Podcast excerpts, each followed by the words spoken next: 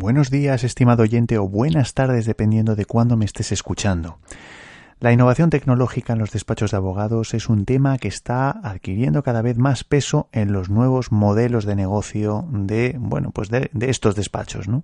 Actualmente hay otros países que nos llevan ventaja en la incorporación no ya de las nuevas tecnologías, sino de la incorporación y génesis de verdaderos nuevos modelos de negocio que realmente están aportando valor eh, al sector jurídico para hablar de lo que está ocurriendo en el sector y sobre todo de cómo puede cambiar el sector jurídico de la mano de las nuevas tecnologías, hoy nos visita Jorge Morel.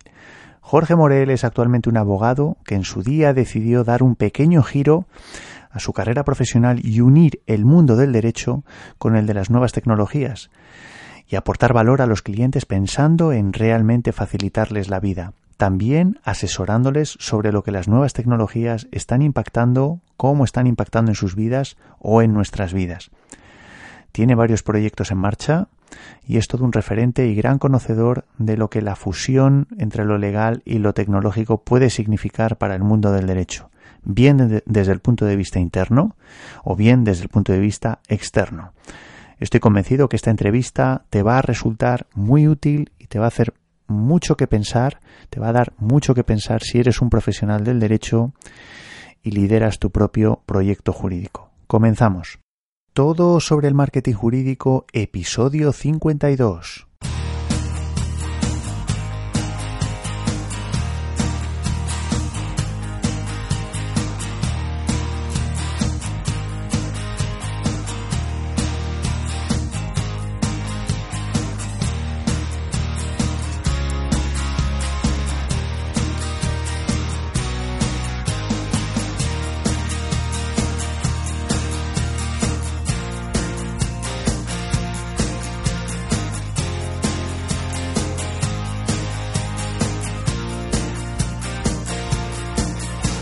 Buenos días a todos, esto es todo sobre el marketing jurídico. Como ya sabes, este es el primer podcast sobre marketing para abogados en español. Me llamo Joaquín Casanovas y soy socio de la consultora Blulo Market, que como ya sabes está especializada en el asesoramiento a despachos de abogados en todo lo que tiene que ver con su estrategia, su estrategia general del despacho y la digital del despacho.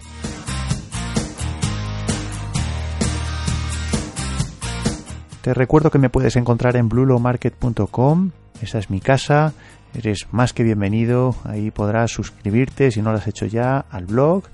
Y podrás también mandarme cualquier correo electrónico, mensaje a info@blulomarket.com. Lo primero, te quiero agradecer que estés ahí eh, en mi blog, en blulomarket.com, que seas, eh, bueno, pues si estás, si eres eh, suscriptor ya de este podcast, bueno, pues te lo agradezco. Si no lo eres, ya has caído por aquí casi por casualidad, bueno, pues te invito a que no solo que escuches este episodio, sino que bucees un poco en, bueno, son ya 52 episodios los que ya hemos lanzado, hablamos de temas diversos, de estrategia, de, marketing, de gestión, hay entrevistas con, con verdaderos eh, referentes que están aportando ahora mismo mucho valor en el sector, haciendo, bueno, pues desarrollando diferentes tipos de proyectos, eh, también con un objetivo de ayudar a, despachos de abogados, eh, y bueno, y que, y que examines pues todo el contenido, ¿no? Igualmente también te invito a que visites cualquiera de mis perfiles en redes sociales y que concretamente, bueno, pues visites el grupo privado de Facebook que tengo ahora mismo. Eh, se llama Revolución Jurídica. Eh, y eres más que bienvenido. Si no lo has hecho ya, puedes buscarme por cualquiera de estos formatos, canales eh, y que cualquier cosa que necesites, pues te pongas en contacto conmigo. Igualmente, recordarte que si te suscribes al blog, solo por el hecho de suscribirte recibirás dos regalos. Por un lado, una guía que te va a ayudar a escribir de una manera muchísimo más eficaz para, bueno, pues para tu audiencia y también para Google. Eh, es una guía en PDF y por otro lado también recibirás un curso de más de dos horas de duración en formato vídeo y audio en, el que bueno pues te damos las pautas que debes seguir para montar tu propia plataforma online, tu propia web jurídica. Eh, te doy las pautas para construir tu lista de correo, de email marketing, eh, bueno pues mm, instalar mínimamente WordPress. Eh, bueno, hay, hay diferentes, diferentes módulos. Te invito a que le eches un vistazo. Son más de dos horas. Yo creo que puede ser, puede ser interesante. Ya digo, todo completamente gratis, solo por el hecho de suscribirte al blog. Como digo, en blulomarket.com me, podrás encontrar y para descargarte todos estos regalos y suscribirte al blog, eh, blulomarket.com barra guía. blulomarket.com barra guía, solo tienes que dejar el email. También un último mensaje, estamos eh, lanzando una serie de seminarios online totalmente gratuitos. Llevamos la semana pasada esta y probablemente la semana que viene eh, lo seguiremos eh, realizando. Em, es, un, es un seminario en este caso que lo que pretende es ayudarte a gestionar de forma eficiente tu cartera de clientes. Aprenderás a captar y a conservar los mejores clientes para tu despacho, los más rentables. Échale un vistazo, hay varias fechas disponibles en las que impartiré este webinar. En principio, el enlace es blulomarket.com barra rentable. blulomarket.com barra rentable. Cualquier cosa que necesites, ya digo, estoy a tu disposición. Y vamos ya con la entrevista a Jorge Morel. Como te decía en la entrada, en la introducción del programa, Jorge Morel es ahora mismo todo un referente en temas de innovación eh, aplicado a por así decirlo, a modelos de negocio eh, en el sector jurídico. Es una persona muy informada eh, sobre lo que se está haciendo en otros países, eh, ha estado involucrado en diferentes proyectos y tiene de alguna manera esa doble faceta de, bueno, pues ser jurista, él es abogado en ejercicio, pero bueno, pues tiene esa, esa otra faceta de, digamos, de, mm, no ya de programador, de técnico, sino, bueno, pues de mente, por así decirlo, que tienen los ingenieros, por así decirlo, que ven bueno, pues aquello que de alguna manera las personas de letras no somos capaces de ver, ¿no? Es una persona amante de las nuevas tecnologías eh, y bueno, y, nos visita ahora mismo pues para darnos su visión y sobre todo para explicarnos eh, a todos nosotros qué es lo que se está haciendo ahora mismo y cómo podemos aplicar las nuevas tecnologías de una manera concreta en nuestros despachos de abogados para lanzar, para desarrollar nuevos modelos de negocio en términos de asesoría, en términos de servicio. Yo creo que va a ser una entrevista muy interesante y como digo te invito a que la escuches. Vamos allá, vamos a comenzar esta entrevista.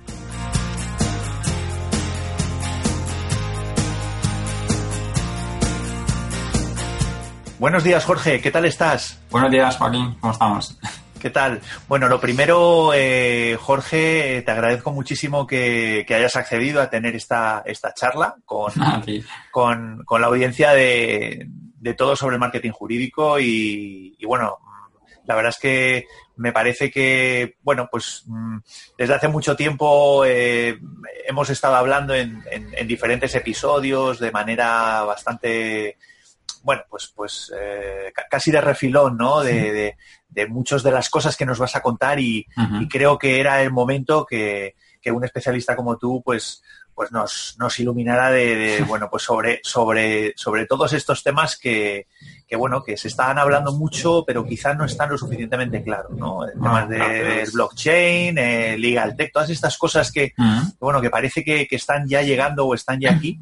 Eh, bueno, pues pues, eh, pues te agradezco muchísimo que hayas, que hayas venido y, vamos a ver, eh, a ver qué, es lo que nos puedes contar eh, sobre, no solo sobre todos estos conceptos, sino sobre tu proyecto y, sobre ti.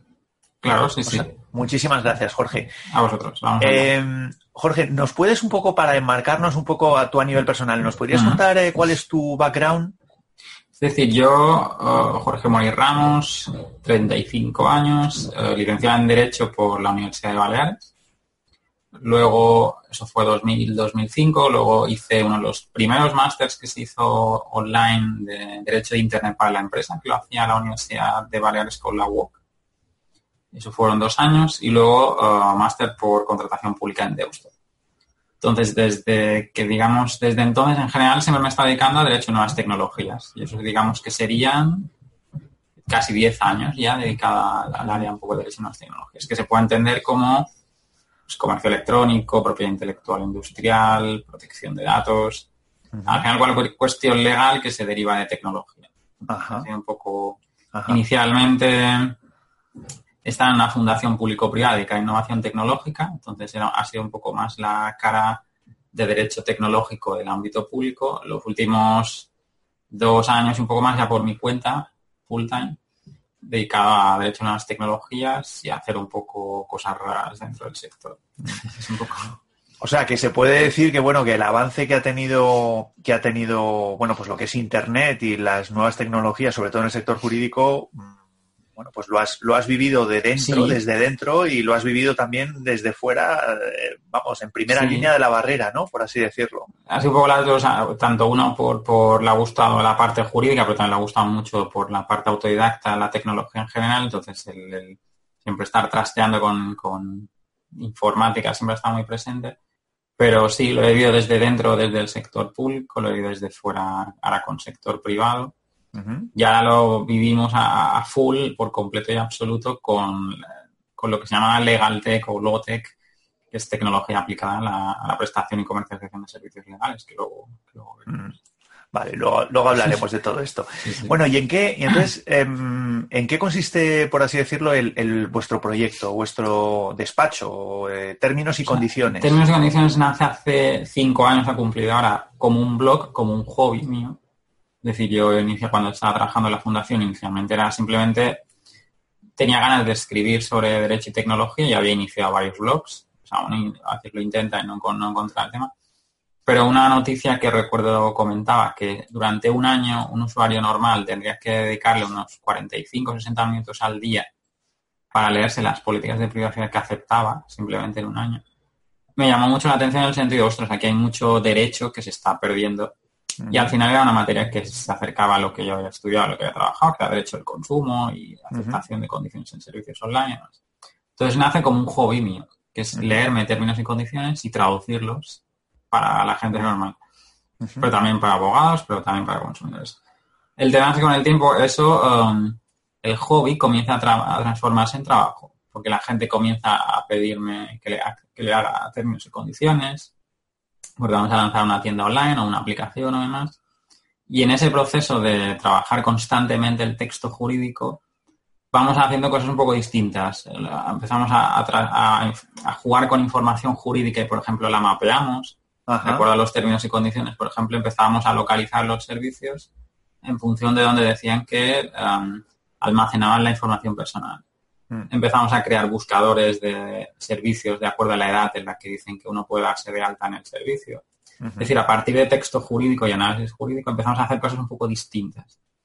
Y eso se está convirtiendo durante los últimos dos, tres años de ese periodo muy, muy divertido, hasta el punto que yo definitivamente abandono el trabajo que tenía y me lanzo por completo a prestar servicios de nuevas tecnologías, de hecho nuevas tecnologías desde Baleares, que es donde estamos nosotros, con, con marca términos y condiciones, porque se ha hecho una marca bastante, bastante conocida en ese sentido. Mm. Entonces comenzamos a hacer eso porque en Baleares yo considero que no había nadie prestando, solo haciendo derecho de nuevas tecnologías, porque no hacemos otra, otra materia, no tocamos absolutamente ninguna otra área. De hecho, no hacemos casi casi ni procesal como tal. Entonces, ese es un poco el, el términos y condiciones nace como un hobby que en los últimos dos años se ha convertido en trabajo. Y como variedad, o como grandes ramas diferenciadoras son de- servicios en nuevas tecnologías, servicios jurídicos en nuevas tecnologías, los que comentaba un poco antes, pero en el fondo cualquier cuestión eh, jurídica relacionada con la tecnología. Y luego creamos, porque a mí me gustaba un poco y ya venía de la parte esa que decía de hacer ingeniería jurídica, creamos un laboratorio jurídico que es yo le llamo como el, es el departamento de I D del despacho. Ahora yo empezaré solo, ahora ya estamos tres personas. Tampoco hay voluntad de, hacer- de hacerse muy grande, pero por la, la idea es ser pocos pero bien estructurados. Y el, el laboratorio lo que nos permite es estudiar materias o tecnologías que empiezan a surgir importantes, pero todavía no- ningún cliente nos ha solicitado.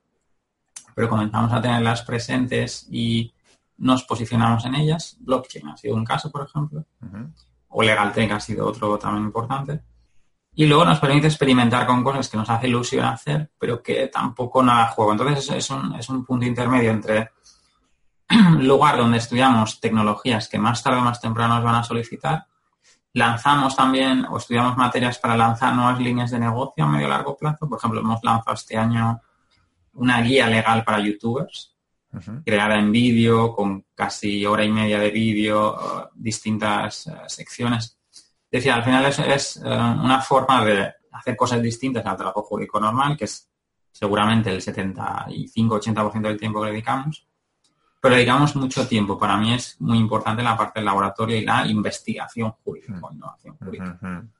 Ya sea para un poco hacer cosas distintas, ya sea para abrir nuevas líneas de negocio, y en ese sentido hemos abierto, te diría, tres, y una importante era como, por ejemplo, LegalTech, que nació como, un divertimento, ya se está convirtiendo en una línea importante.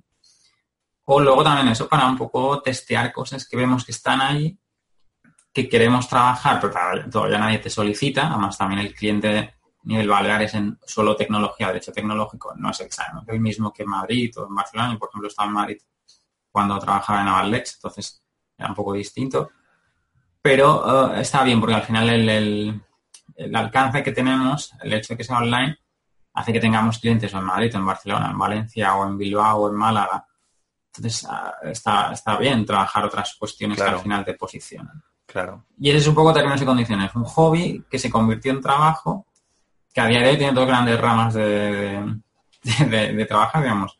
Servicios jurídicos y nuevas tecnologías, que es la gran mayoría, mayormente en Baleares, pero yo llega gente de todo el mundo.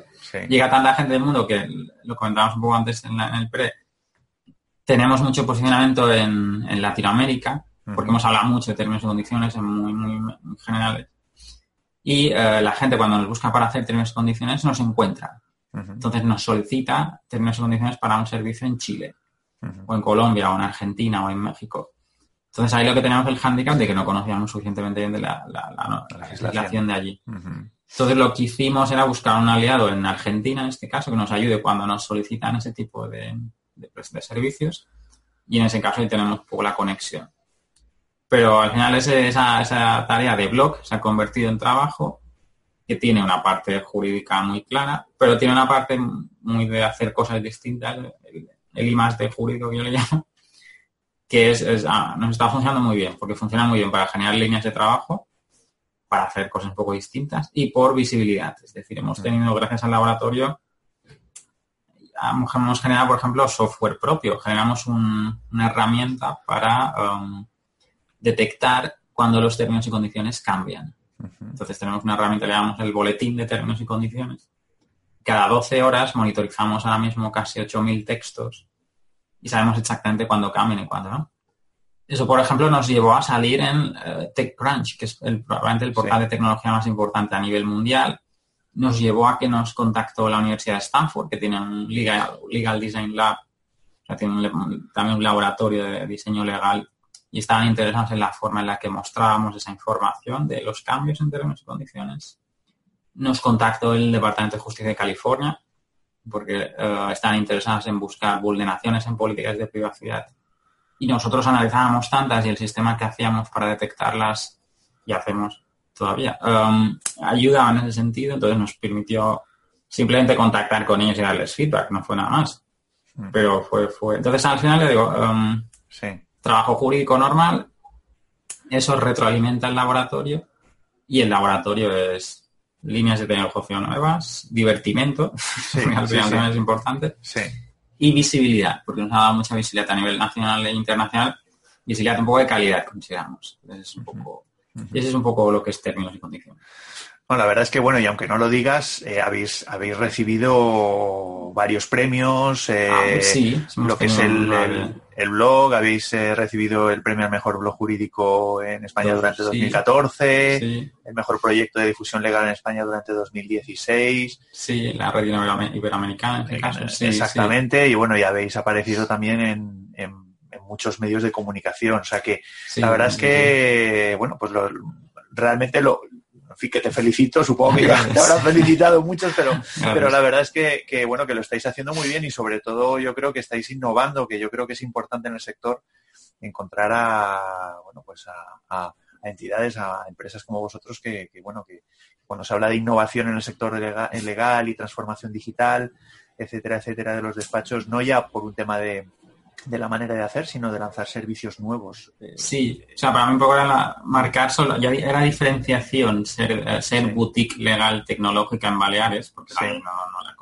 competencia es muy escasa, pero tampoco la necesidad de ese servicio todavía no se ve, entonces mm. obviamente lleva un trabajo de darse a conocer y presentarse bien. Y la verdad es que además es que hay muchísimo campo. Estamos hablando de, temas muy concretos, pero, pero claro, el, mundo del derecho es muy amplio. Yo, por ejemplo, me dedico al derecho laboral y, claro, exactamente igual. O sea, al final todo el tema de contrataciones, lo que es los nuevos los nuevos modelos de trabajo, de contratos, etcétera, etcétera. Pues claro, eso mm, al final la tecnología. A mí, me parece que el nicho existía, o sea, mm, que la vertical estaba ahí bien clara. Había que lanzarse un poco a lo loco y pues había que dejar el trabajo y lanzarse ahí. Sí. bueno, ¿y, qué, ¿y qué es lo que qué es lo que te impulsó eh, a introducirte? Porque bueno, al final, mm, bueno, pues eres abogado, al final, bueno, parece como que los abogados tenemos que seguir un camino, eh, eh, bueno, pues más o menos preestablecido, ¿no? un camino ancho, es decir, hay muchas posibilidades, muchas ramas del derecho, pero al final, bueno, pues ¿qué es lo que te llevó a, a lo que sería introducirte por otros campos que no son a lo mejor, eh, bueno, estamos hablando de asesoría jurídica también, pero, pero bueno, temas más colaterales, por ejemplo, como, como, como bueno, pues... O sea, el propio marketing, personalmente le hemos dedicado mucho tiempo a la, imagen. Ya es que habéis diseñado un software, por ejemplo, que al final estamos hablando ya de trabajos de, programación, que, quieras que no, que entiendo que bueno, que también contaréis con, con, programadores y demás, pero bueno, ¿qué es lo que te, qué es lo que te hizo meterte en estos, en estos temas, por así decirlo? Es decir, a mí yo no desde que acabo la carrera ya acabo con la idea clara que quiero hacer de hecho unas tecnologías. Y por esa época incluso cuando uno le decía ya las, las respuestas y las miradas ya eran extrañas. te decía cosas que no, que no les parecía bien. ¿no? ¿Qué quieres decir? De hecho, no tengo. Sí. Entonces, también porque a mí se me ha gustado mucho, la, ya en plan casi autodidacta, la parte de pues uno aprendió a programar un poco por su cuenta, hmm. uno siempre ha estado mucho ahí trasteando con, con información. Entonces, cuando al final intenta los distintos caminos más o menos clásicos del derecho en, despachos más o menos grandes, aquí a nivel local o, o Barcelona, Madrid también estuve, y uno nota que al menos personalmente no, no, le gusta la forma de hacer las cosas, ni, ni, la forma de entender clientes, ni de prestar el servicio, ni, lo aburrido un poco de la imagen, ni del mensaje. Y si te gusta o no, es que a mí me gusta hacer siempre cosas un poco distintas, más o menos creativas, si se puede hacer. A mí me parece que el terreno a nivel jurídico está súper virgen. Entonces mm. está casi todo por hacer. Entonces, cuando uno al final consigue cierto conocimiento y empieza ya a entender que se puede lanzar y, ahí sobre todo consigue un poco reunir el valor suficiente para decir, oye, dejo lo que tengo y me lanzo y a ver qué pasa. Tienes el, miedo un poco del vértigo típico, pero también tienes la libertad pura y dura de decir, bueno, ahora puedo ser tan creativo como quiera y ya que hay tantos abogados y ya que hay tanta gente haciendo más o menos lo mismo, si hay que distinguirse hay que diferenciarse y vamos a diferenciarnos con esto. ¿Funcionará o no? A mí me parecía que sí, porque la sensación es que íbamos muy a simplificar las cosas, siempre hemos ido a eso, hacerla muy accesible el contenido, hacerlo muy agradable visualmente. Entonces, muchas veces generamos términos y condiciones con iconos, por ejemplo, nosotros uh cliente le, parece adecuado. Entonces, a mí me parecía que podía funcionar y que también podía funcionar a nivel de medios. Entonces, eso también nos ayuda un poco a... Yo creo que los medios están hiper súper interesadísimos en cuestiones jurídicas, pero no como normalmente el abogado las explica. Eso es verdad que los últimos cuatro o cinco, incluso más años ha cambiado, pero me parece básico que una cosa como términos y condiciones que nos afecta a todos, pues que fue un poco el punto de entrada, se hiciera sencillo. Entonces, a partir de ahí, uno, el, hobby propio de que me gusta la tecnología, que por ejemplo yo siempre he dibujado, por ejemplo, desde, desde niño. Entonces, el hecho de dibujar siempre uno le, le pone, pone un poco ese punto creativo he introducido dibujos o iconos o diseño gráfico en derecho, que me parecía como muy lógico.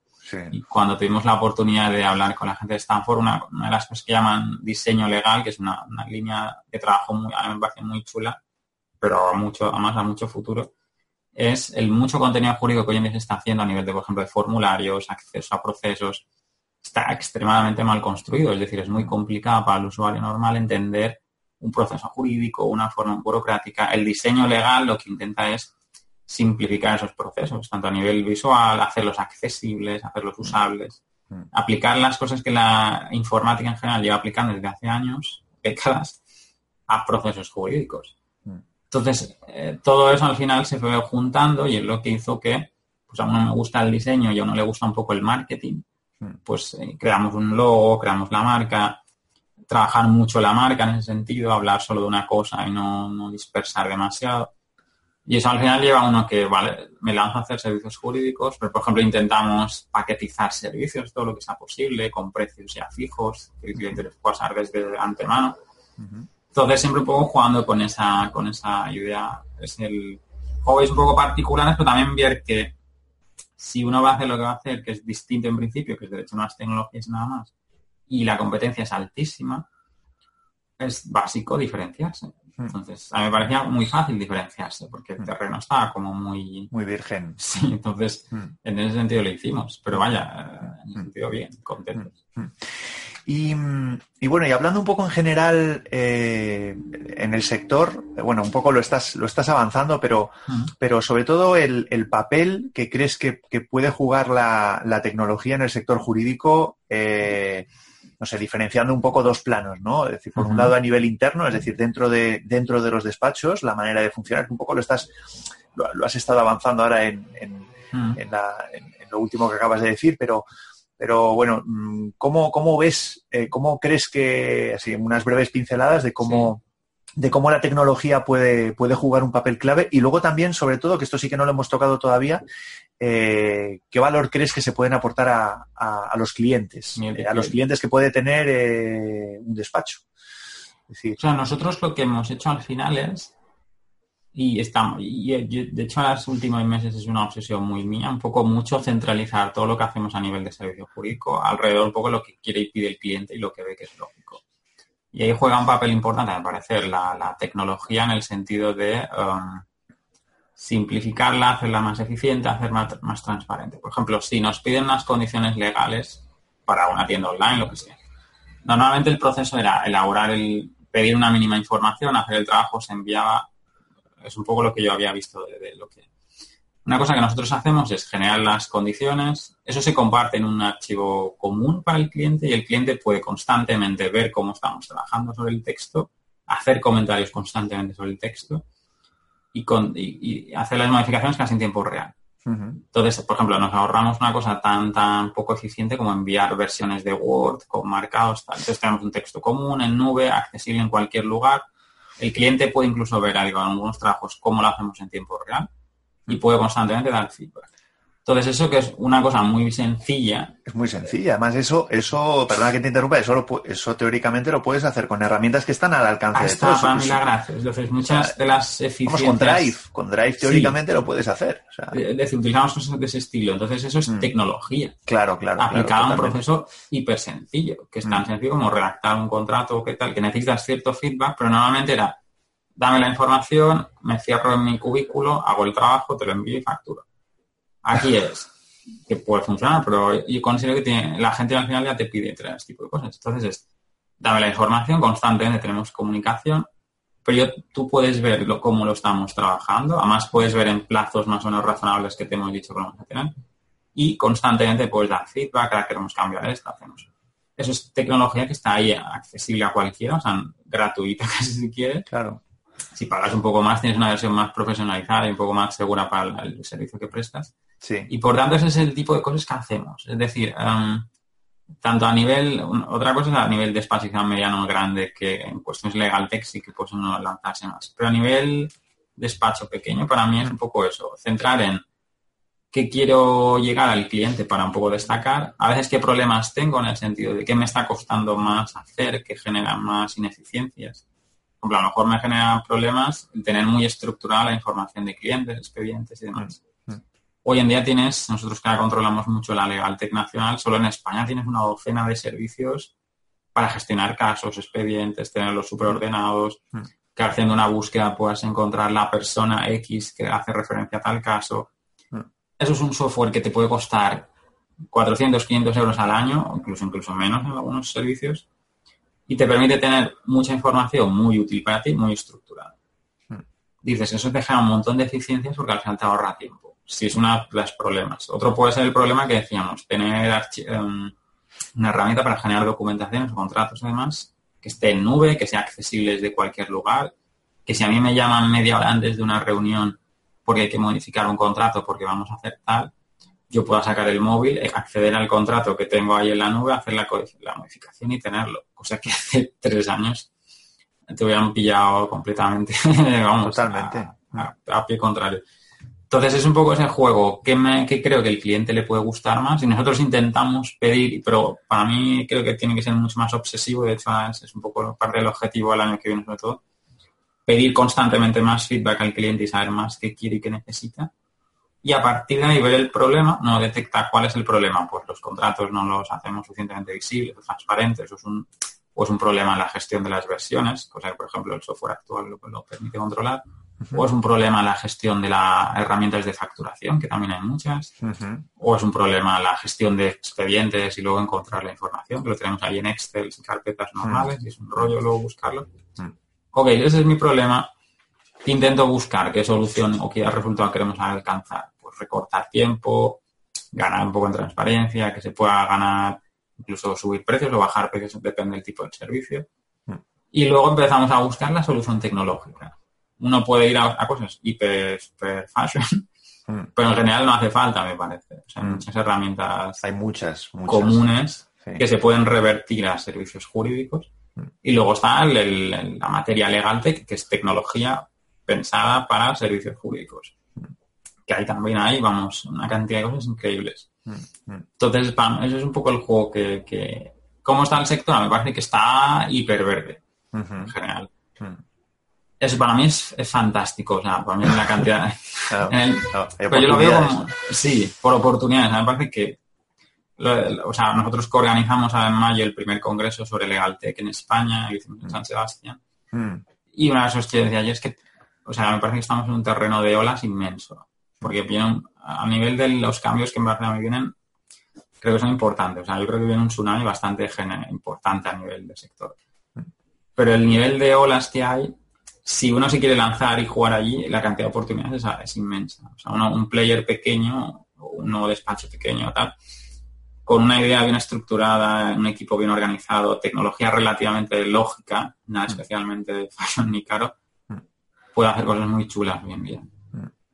Entonces, Estoy tota-, totalmente de acuerdo. En esto, además, eh, es algo que desde, desde este podcast, pues, pues estamos intentando poner, yo mismo estoy intentando poner mucho énfasis. Yo creo que, que bueno, pues hay, otras herramientas más, más eh, en el campo del marketing que, por así decirlo, que también se, se pueden utilizar. que, pero nosotros hacemos hablar.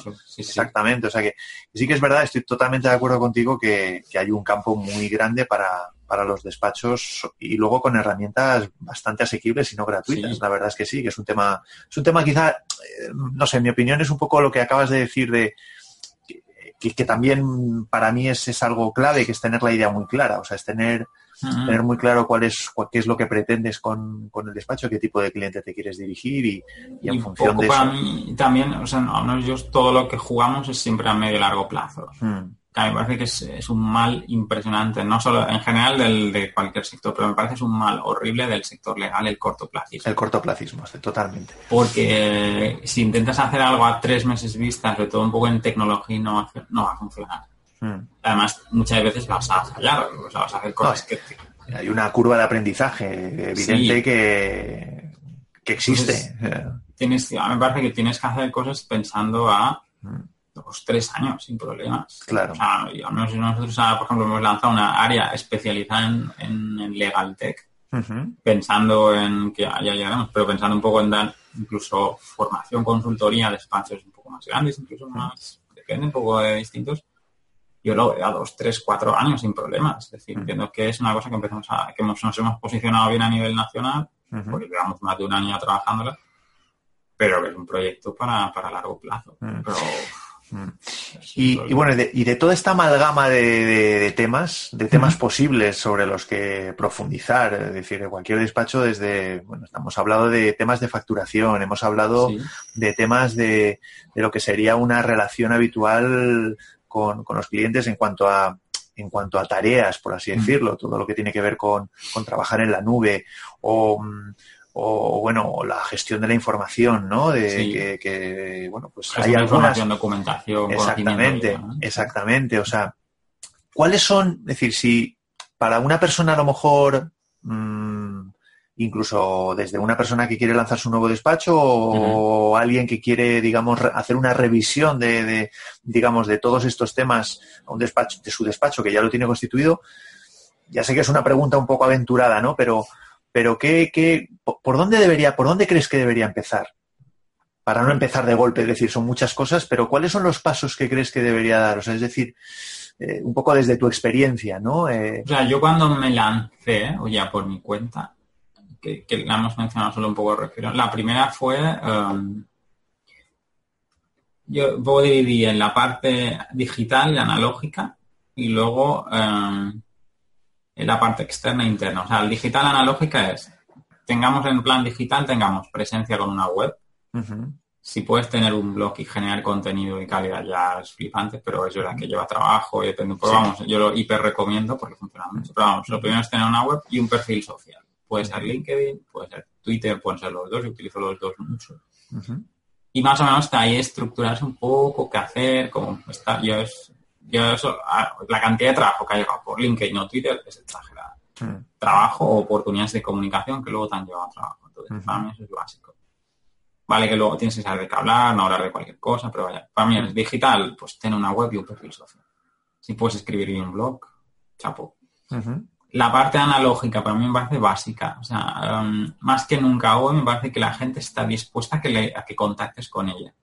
Todo el mundo tiene un LinkedIn hiperabierto y súper... La gente está, eh, contáctame. Aprovecha para mí esos canales para luego quedar con esa gente y hacer un café. Uno yo hago uno por semana, por sistema. Eh, lo que hacemos es quedamos con una empresa de tecnología de Baleares, una por semana, sin conocerlas sin conocerlas en el sentido de que si estudiamos qué hacen, nos parecen interesantes por alguna razón, nos presentamos y decimos, hey, somos tal cual, no queremos venderos nada, pero sí nos gustaría un poco saber qué hacéis de verdad y que sepáis que existimos. En, la parte, en esa parte, la parte analógica de comunicación, funciona chapo también. O sea, lleva inversión de tiempo, que estamos en el cortoplacismo típico, pero si se invierte funciona muy bien, porque al final la gente te acaba conociendo y la, de nuevo revierte en trabajo.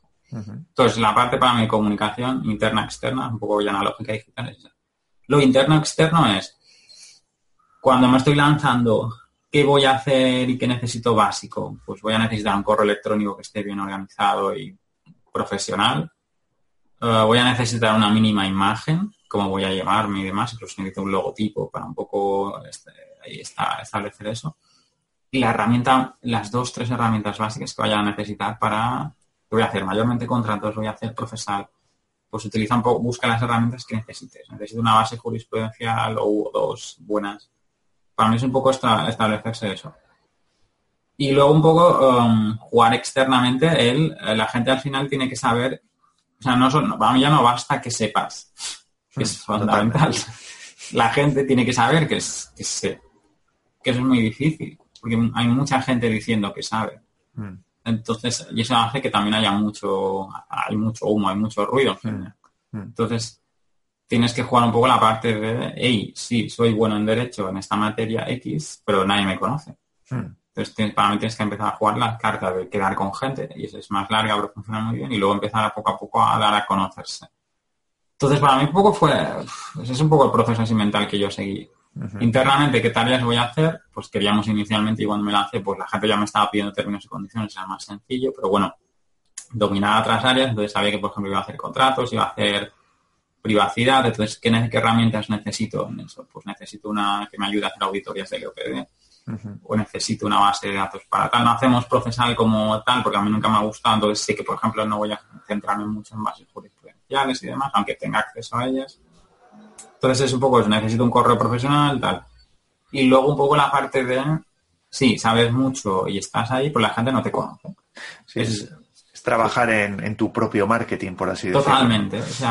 Pero bueno, me gusta un poco el, bueno, pues el, llegar al punto ese de, sistematizar eh, lo que quieres hacer. O sea, que, que eso muchas veces bueno, pues hay muchísima información sobre qué cosas deberíamos hacer los despachos. Eh, todo el mundo, hay mucha gente que dice, oye, el blog, la web y tal, pero claro, quizá lo que falla es en darle peso eh, a, a según qué cosas en función de los objetivos que te marques y luego toda la parte interna que, básicamente, bueno, pues a lo mejor no se presta atención. Es decir, oye, tan, algo tan simple como mm, el trabajo que, que no sé, que, estás perdiendo por... Por factura. claro, por temas, exactamente, te iba a decir, por temas administrativos, ¿no? Es decir, todo lo que te puedas quitar y pagar a otro que lo pueda hacer por ti. Exactamente, exactamente. Totalmente.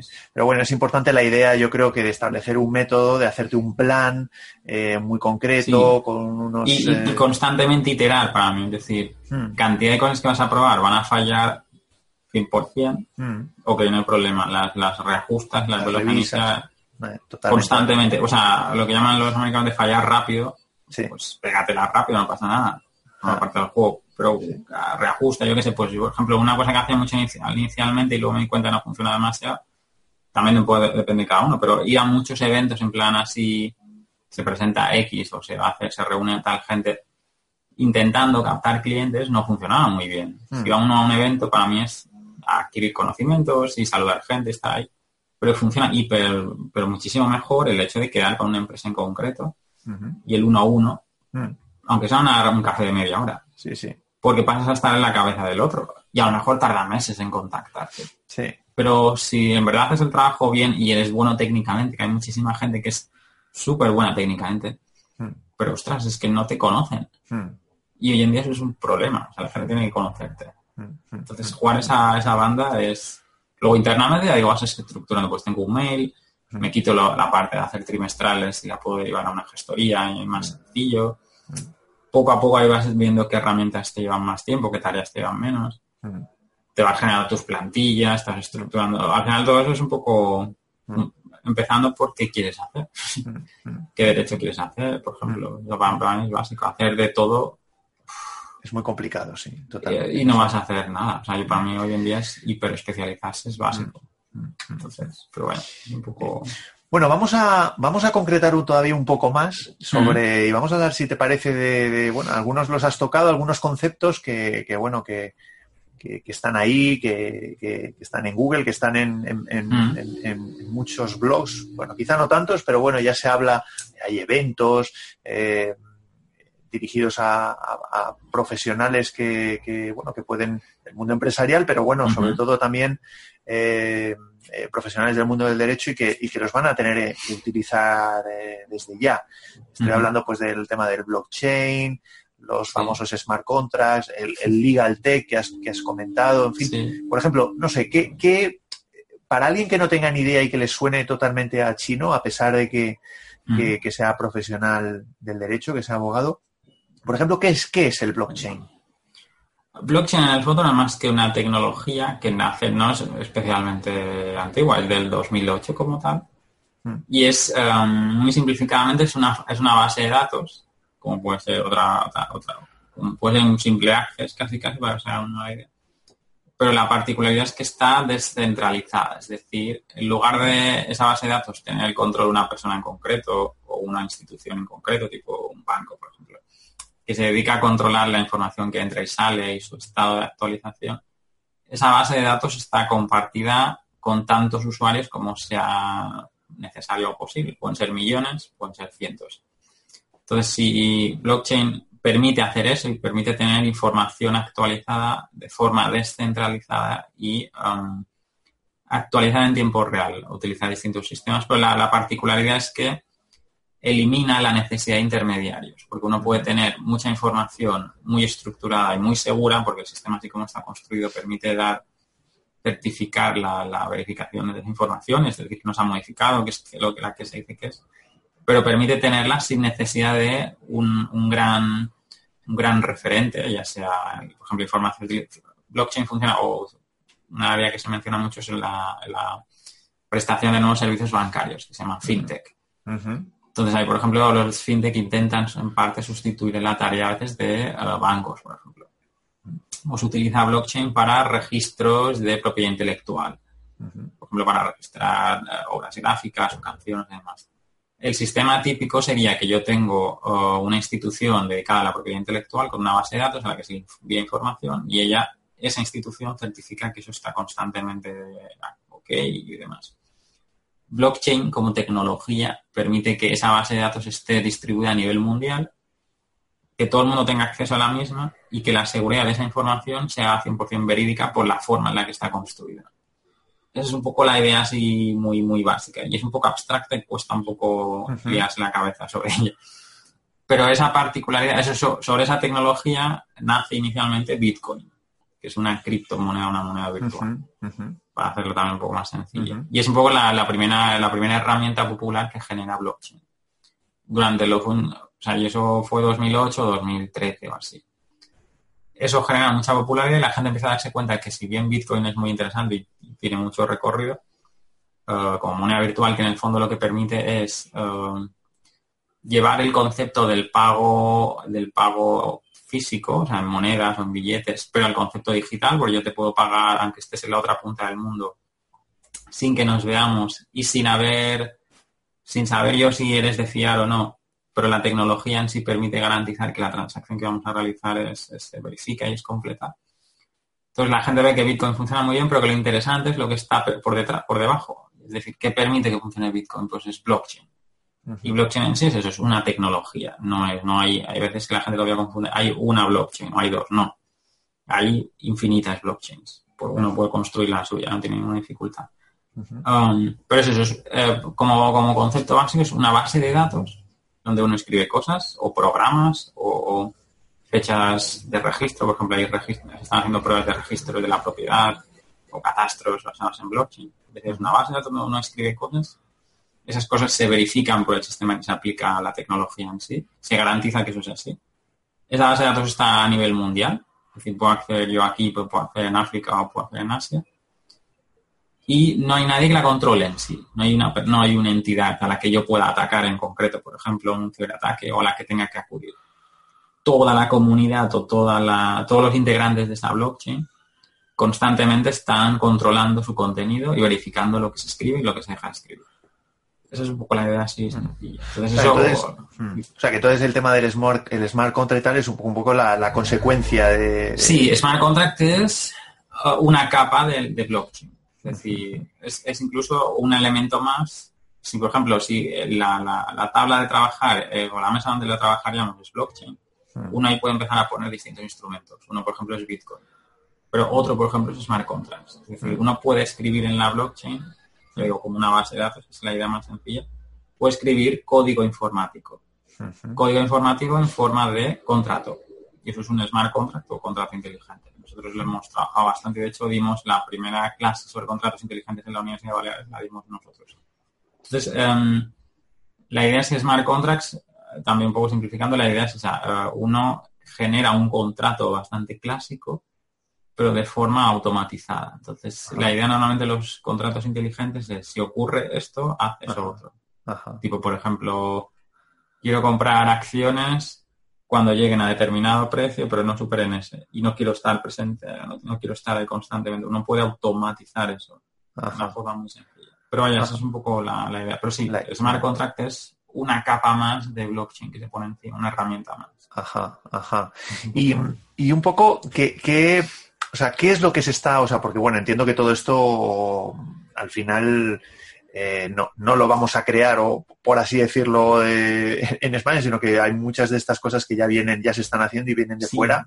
Se pueden hacer, o, se pueden hacer, pero bueno, un poco la, la, pregunta estaba más dirigida a decir ¿qué, cosas se están haciendo ya y, qué, y, qué, y qué cosas crees un poco por la por la bueno yo ya lo dije al principio invito a que a que evidentemente pues te, que luego ya te, te pediré que, nos digas tus datos, dónde te podemos encontrar, etcétera. Pero bueno, eh, un poco para, la audiencia, ¿qué cosas se están haciendo ahora mismo? Estaba pensando en Estados Unidos, pero a lo mejor me dices, uy, Estados Unidos ahora mismo no es el referente, el referente de todo esto es, no sé, China, yo qué sé, no, no tengo ni idea, ¿no? Pero, eh, pero ¿qué cosas tú crees de, todo esto que nos acabas de contar ahora? ¿Qué cosas están por venir? ¿O qué cosas se están haciendo? Lo, lo, que hemos hablado de blockchain que mm. se aplica a miles de sectores y en el sector legal mayormente se está aplicando la ley de contratos inteligentes mm. porque, tiene, porque tiene sentido y se pueden hacer lógicos. Um, blockchain puede encajar en la idea de legal tech. Legal tech no es más que eso, es tecnología pensada por y para servicios legales, tanto para su comercialización como su prestación. Entonces, eso es algo que nosotros, por ejemplo, así en plan breve, iniciamos el año pasado, empezamos a mapear toda la legal tech española. Entonces, creamos una especie de mega post, mega base de datos de todas las empresas que se dedican a hacer legal tech aquí, que puede ser de, gestión de contratos, mm. herramientas para automatizar el proceso de registro de marca, para hacer auditores del IOPD, software para gestionar clientes, puede ser herramientas para, ahí vemos estas son chulas, para hacer analítica jurisprudencial. Entonces, LegalTech encaja también blockchain. Por eso es, otra, es otro palo en ese sentido. Entonces, de hecho, comienzan a surgir muchas plataformas de blockchain por y para abogados. Ajá. Para que generen contratos inteligentes sin necesidad de saber programar. en plan, se generan como si generaran plantillas de código inteligente que uno va escribiendo y va utilizando. Mm, mm. Entonces, em, y por eso un poco la, la parte de la tech y por eso hemos empezado a trabajar muy a fondo eso. Entonces, ¿qué se está funcionando mucho? ¿Qué, quién son referentes? Referentes son en Legal Tech. Tienes a Estados Unidos, obviamente, pero tienes a Reino Unido, tienes a Australia, China está haciendo cosas muy chulas. Y luego quizá en Europa tienes España, la verdad, no estamos mal. O sea, nosotros tenemos recogidos ahora mismo 104 proyectos. Ajá. Y en las áreas hay como grandes, cinco grandes categorías, luego hay distintas. Por ejemplo, son grandes categorías, servicios para Um, los marketplaces jurídicos. O sea, yo abogado me voy a conocer que existe, el cliente me busca en función de precio, en función de localización, en función de materia. O herramientas para la autogeneración de documentación legal. hay muchísimas listas. Entonces, eso, es un ámbito. Pero ¿qué se está haciendo a nivel un poco así? Um, una grandísima tendencia a nivel de legal que es la, aplicación de inteligencia artificial a, la prestación o, a la realización de tareas legales. Inteligencia artificial es un concepto hiper amplio que se, que se reduce en muchas cosas concretas, pero al final del día viene a ser que la herramienta que yo, eh, generador del software, te doy a ti abogado, te ayuda a, por ejemplo, revisar muchísima documentación mucho más rápido. Entonces te ahorra la tarea de manual de revisar mucha documentación. Por ejemplo, en due diligence de empresas con gran volumen de datos, se utilizan herramientas que aplican determinadas técnicas de inteligencia artificial en general, pero bueno, lo que hacen es una cosa que se llama machine learning, que es aprendizaje automático o procesamiento de lenguaje natural, que es más que nada la máquina se lee lo que hemos escrito o lo que hemos hablado y de ahí entiende lo que luego se le pregunta. Entonces, si yo soy un despacho medio, medio grande, tengo que hacer una due diligence, por ejemplo, tengo que hacer una revisión de múltiples contratos a una escala grande y necesito, por tanto, mucha mano de obra, casi la fórmula clásica de funcionar durante los últimos 100 años en el sector. Ahora aplico tecnología, a ese software le doy toda la documentación. Antes le, a ese software antes lo he entrenado en determinadas pautas y, y, criterios para que entienda esa documentación. Entonces yo le puedo dar 20.000 o 15.000 documentos y decirle que, por ejemplo, busque todos los documentos relacionados con pago, con la palabra pago pero él no me buscará y entonces empieza el proceso. Pero el software, la gracia y por eso la, inteligencia artificial es interesante, no es que el software va a hacer una típica búsqueda booleana, que le llama, en plan, solo me sacará los textos que utilizan el término pago. No, eso es lo que se pasaría antes. Sí, sí. El software entenderá que pago significa, por ejemplo, también factura, o que implica presupuesto, o que implica otras muchos términos relacionados. Entonces, él me, eh, como resultado de búscame cosas relacionadas con pago en estos 15.000 documentos. Y como resultado me dará toda la información que considera que está relacionada con eso. Entonces, eh, ese tipo, de inteligencia artificial aplicada a muchas cosas se está utilizando para revisar grandes volúmenes de texto tipo due diligence, para revisar constantemente contratos a gran escala. En plan, por ejemplo, hay, hay software pensado para revisar contratos utilizando ese tipo de técnicas y le dices, todas estas cláusulas nosotros consideramos como empresa que son ilegales o que pueden tener determinados niveles de alerta, en plan, esto no nos interesa, esto nos interesa, pero hasta cierto punto. Entonces el software lo que hace es revisar a lo mejor 5.000 contratos de golpe o 1.000 diarios o 100 diarios, los que sean, sin nadie allí presente, o sea, sin nadie como ningún humano ahí constantemente mirando, y te da un primer report y te dice, oye, considero que todos estos eh, contratos tienen este problema. Luego entra el abogado a hacer la revisión final y decir, vale, eso que yo no. Pero eso al final te ahorra una cantidad de años. Claro. Y todo esto en principio ya estaría, eh, ya hay empresas que lo están haciendo en, España, por ejemplo, ¿no? Sí. Y, Ahí en, España, o sea, puedes contratarse, por ejemplo, de revisión. Otro tema hemos contado, otro que se utiliza ese tipo de técnicas, hemos visto documentación en due diligence o revisión de contratos. Otro muy chulo y que es verdad que está haciendo tendencia a nivel mundial es lo que se llama un poco analítica jurisprudencial. ¿Eso qué es? Es analizar grandes volúmenes de jurisprudencia para saber, por ejemplo, cómo normalmente ha fallado un juzgado o un determinado juez o si un determinado argumento basado en un determinado artículo tiene más o menos éxito porcentualmente hablando. Entonces, o por ejemplo, eso se utiliza mucho y eso va a ser divertido en marketing, creo yo. Se analizan volúmenes de jurisprudencia en los últimos 2, 3, 4 años para ver el porcentaje de éxito o fracaso de un abogado en ganar casos. Y luego eso se utiliza en plan, facturamos a este precio y tenemos un, set, un porcentaje del 83% de éxito. Y eso además es un porcentaje real, o porque no es real. Mm. No es una forma de hablar porque han analizado mis últimos cuatro años de jurisprudencia y todo eso. Entonces, la analítica jurisprudencial es otra tendencia muy grande y muy chula en el sentido de que permite, por ejemplo, saber, en Estados Unidos es verdad que está más avanzado. Por ejemplo, Harvard ha, digitalizado toda su base de datos de jurisprudencia con una empresa que se llama Ravel Law que hace esto. Entonces, ¿qué permite saber? Por ejemplo, si quieren saber el criterio histórico de un juez que ha, decidido sobre una determinada cuestión, yo puedo saber que, por ejemplo, mejor no le planteo un argumento en ese sentido porque siempre lo ha rechazado, pero ha tenido un, 45% de éxito este otro argumento que no habíamos planteado inicialmente. Entonces, estas herramientas existen, pero muchas además, a nivel más internacional, pero da igual, se pueden contratar aquí. Muchos de los despachos grandes empiezan ya, un Garrigues o Cuatro Casas o, un Tier, están ya contratando ese tipo de servicios y los utilizan. Y la particularidad es que te ahorran tiempo, porque obviamente ahorran la tarea, ya digo, que sí, tiene que ser un poco a gran escala en general o una escala un poco grande. Eso es lo que te iba a preguntar. O sea, al final, claro, hay cosas de estas, supongo que, bueno, que es evidente que, no, no, todo es adecuado para a lo mejor un despacho para uno pequeño, por un tema de volumen de, y luego también de presupuesto, supongo que Sí, o sea, son, todavía un poco, son herramientas un poco caras todavía. Mm, mm. Pero es verdad que, por ejemplo, si yo no voy a hacer, no, hacemos nosotros mil contratos al día claro, o al mes. Exacto. Entonces no me sirve eso. Pero si yo me dedico mucho a procesar, mm una herramienta que me pueda, y de esas hay aquí, solo en España ya hay cuatro que se dedican a analizar volúmenes de jurisprudencia y me den, por ejemplo, el tiempo que normalmente tarda un juzgado o un juez en concreto en, resolver, puede ser más mm, útil como herramienta. Puede que no solo me ahorra tiempo en búsqueda, sino que me, lo que le llaman ahora los anglosajones, el augmented lawyer, o sea, el, abogado hiper aumentado o mejor, mm. con mayor conocimiento. Entonces, me permite obtener eh, nuevas pautas que son interesantes. Entonces, eso es algo que sí que está pasando en Legaltech a nivel mundial, que es aplicar inteligencia artificial, que es un concepto muy genérico, pero que, en el fondo es analizar texto, filtrarlo y extraer la información que el ojo como tal no sabe ver o le cuesta muchas horas.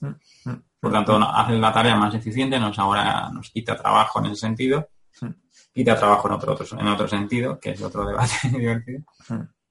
Y um, permite aplicar ciencia de datos a la tarea jurídica. Hmm. Luego hay otra cosa también que, me gustaría también conocer tu opinión, que es como jurista, porque claro, al hmm. final parece como que nos, nos quitamos la gorra de, digamos, de, entre comillas, de friki tecnológico, nos ponemos la de jurista, luego nos la quitamos, nos quitamos la de jurista, nos ponemos la de eh, un poco tu opinión sobre, sobre cómo crees que se puede adaptar todo esto, sobre todo la parte, digamos, que hablábamos antes de, de, los smart contracts, de, la parte, por así decirlo, de la utilización de la información, digamos, eh, para generar, mm, por así decirlo, servicio jurídico específico. ¿Cómo, ¿Cómo, se puede adaptar esto a, a, las legislaciones? O sea, en el caso de España, por ejemplo, no estamos hablando pues te decía como jurista, como abogado, porque entiendo que también lo, vivirás, pues como lo vivo yo, pues habla de, que la justicia es lenta, de que los, mecanismos que utilizan, las herramientas que utilizan eh, los juzgados, eh, bueno, más allá del tema del exnet, bueno, pues, pues también pues no, no, no son modernos, son antiguos, están anticuados, las leyes que tenemos en muchos casos son leyes que, no contemplan todas las realidades, no regulan todas las realidades. Yo pongo el ejemplo del derecho laboral, por ejemplo, ¿no? que comentábamos antes, ¿no? de los nuevos modelos de trabajo y demás, Que, muchas veces no están contemplados por, por la legislación eh, laboral y hay que hacer un esfuerzo por interpretar eh, bueno, pues cómo se pueden, cómo se podrían aplicar esa, cómo se podría adaptar esos, cómo se podrían regular esos nuevos modelos a la, de acuerdo a esa nueva legisla, a esa legislación actual, ¿no? Entonces, cómo, desde tu punto de vista, eh, cómo, dónde, si ves algún problema, si, si de acuerdo a esos problemas de, digamos, de adaptación, de regulación, etcétera, etcétera, tú prevés que hay ciertas tecnologías, algunas de estas tecnologías que a lo mejor van a tener una mayor dificultad para incorporarse. Y ahora ya estoy hablando solo de España, pero bueno, casi seguro que Latinoamérica tendrán el mismo problema, a lo mejor no en general, pero tendrán el mismo problema que nosotros. Eh, no sé, ¿cómo ves tú esto? Porque a mí esto es algo que, bueno, pues que me llama la atención y supongo que, puesto que la audiencia que nos escucha son profesionales del derecho, probablemente lo tengan en su cabeza ahora mismo, ¿no? Escuchándote. No sé, ¿cómo lo ves? ¿Cuál es tu opinión? O sea, por ejemplo, blockchain sí la sensación es que van a necesitar regulaciones un poco más concretas. O sea, que utilizando el marco actual, aunque uno se adapte, pues puede sobrevivir, pero definitivamente... O sea, el tema de los bitcoins, el tema de, bueno, ese tipo de cosas, ¿no? Pero una cosa se utiliza mucho blockchain, como decíamos, blockchain es la mesa del escritorio y ahí voy poniendo herramientas. Tengo bitcoin o tengo smart contracts. Claro. Una nueva que se ha puesto son una cosa que se llaman ICOs.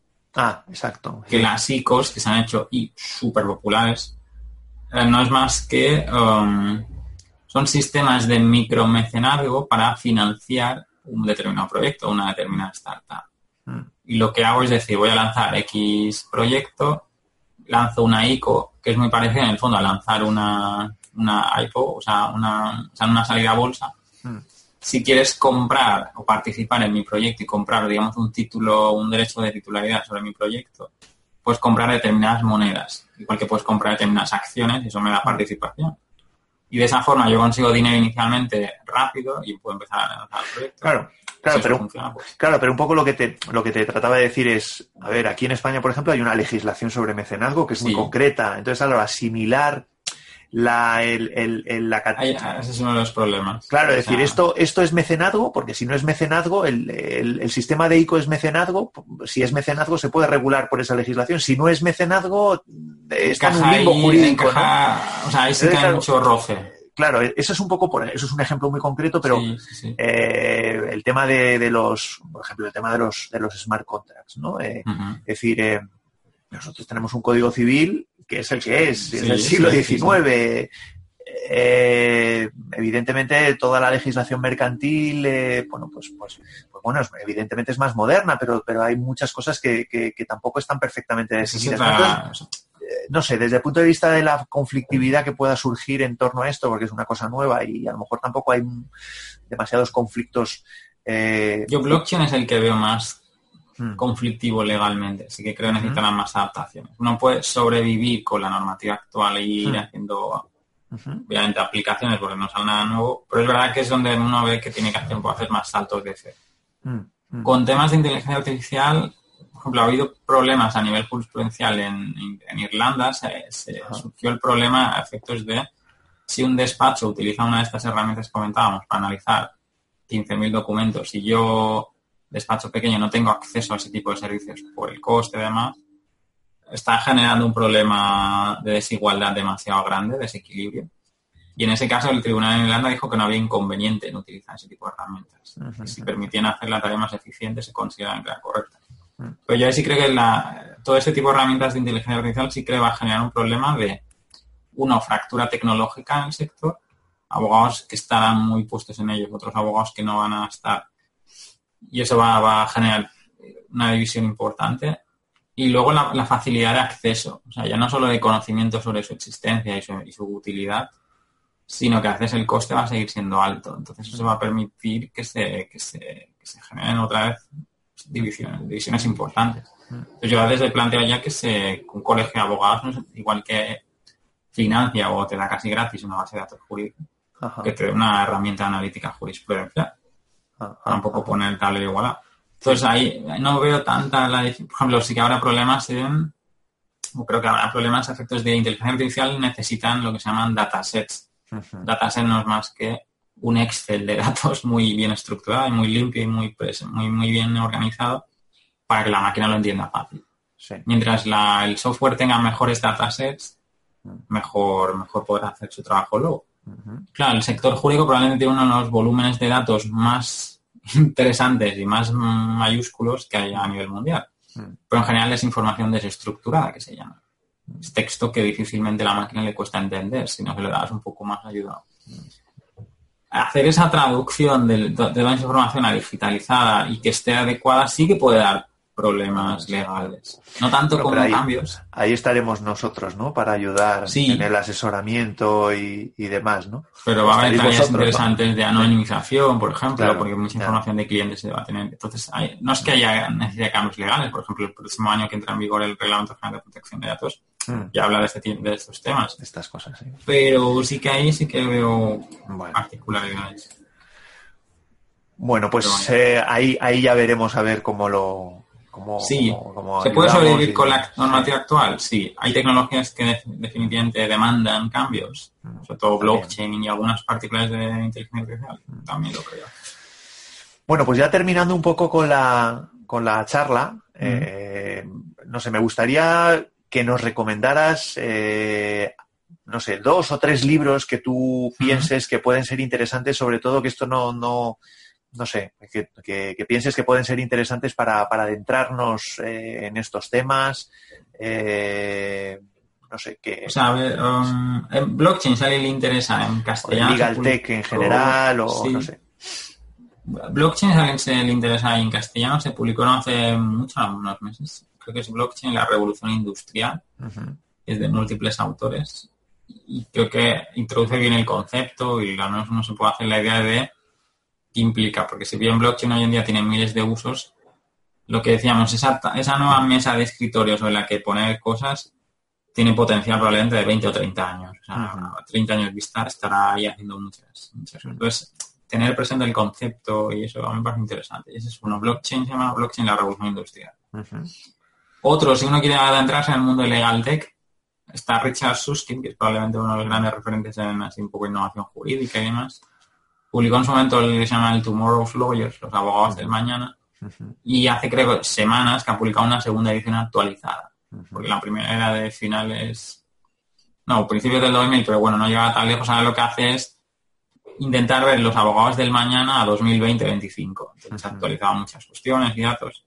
Y creo que está bien efectos de ver un poco dónde él considera que la profesión va y cómo, cómo considera que la tecnología va a tener impacto fuerte en ese sentido. Y no sé, bueno, si le hace mucha desilusión, me lo gusta mucho, es antiguo, pero está hiper también actual, que es las leyes del ciberespacio de Lawrence Lessig, que un poco plantea la... Eh, eso es de 1999, pero está es muy actual. Porque él ya planteaba cómo el código informático iba a llegar un momento en que iba a luchar de igual a igual con el código jurídico. Y es que las herramientas informáticas, incluso los servicios de, hoy en día, Facebook además, sus cambios iban a tener tanto peso a veces como un cambio normativo, a efectos de um, tener un impacto sobre los comportamientos de la gente. Y eso lo dijo en 1999, yo creo que hoy más que nunca está muy vigente. eso hace un poco tres. Pues Jorge, la verdad es que bueno, tomamos nota, yo tomo nota, esto lo pondré en las, en las reseñas del, ah, episodio y, y, bueno, ¿y dónde ya un poco como, como, como despedida, dónde te podemos encontrar? Estamos en términos y condiciones.es, es un poco el lugar de, trabajo de servicios jurídicos mayormente. Allí nos pueden encontrar en hola arroba términos y condiciones. Ya la nueva, un poco, la nueva marca que hemos lanzado dentro del laboratorio como nuevo proyecto y enfocado 100% en Legal Tech, con la voluntad de a medio, medio largo plazo dar servicios casi consultoría en ese ámbito, se llama LegalTex. Ajá, sí. Que es legaltex.es. Vale. Y ahí también el mail es hola arroba legaltx.es. Vale, vale. Un poco son nuestras dos marcas Vale, vale, pues, pues eh, fenomenal. Yo pondré esto en las, en las, eh, la reseña del, del episodio y, y, la verdad, Jorge, ha sido un auténtico placer. Eh, yo personalmente he aprendido muchísimo y, y, estoy convencido que, que nuestra audiencia también y te invito, bueno, yo espero que te hayas sentido cómodo. Sí, sí, eh, súper, está llamando. Que, que, bueno, mm, hemos aprendido muchísimo. La verdad es que son temas muy interesantes y yo creo que es importante que, bueno, pues que, nos vayamos familiarizando ya con ello, que vayamos tomando nota y sobre todo acción para, para adaptarnos, ¿no? Porque yo creo que, como decías, eh, es algo no ya que, bueno, pues conceptos que sean conceptos del futuro, sino que son temas que se están trabajando ahora mismo y, muy presente. y cuanto antes los, los tengamos en cuenta y, bueno, y empecemos ya a incorporarlo a nuestro, al ADN de nuestros despachos, pues, pues muchísimo mejor. O sea que muchísimas gracias, la verdad es que eh, ha sido muy interesante y, espero que, podamos, que pueda contar contigo para, para más episodios. ¿eh? Sí, sí, sí. Pues muchísimas, muchísimas gracias, Jorge. Gracias. Chao. Y hasta aquí el episodio de hoy. Espero que te haya resultado interesante esta entrevista con Jorge Morel. Eh, que eches un vistazo al resto de episodios del podcast y, bueno, si realmente te ha gustado, pues te invito a que dejes una valoración en iTunes o iVoox. Eh, te recuerdo nuevamente que te puedes apuntar al webinar que tendremos eh, todavía en estos días y puedes registrarte en blulomarket.com barra rentable, blulomarket.com barra rentable. Ahí te voy a mostrar las pautas para captar y gestionar clientes realmente rentables para tu despacho. Nos veremos en próximos episodios. Hasta la próxima. Un fuerte abrazo. Adiós.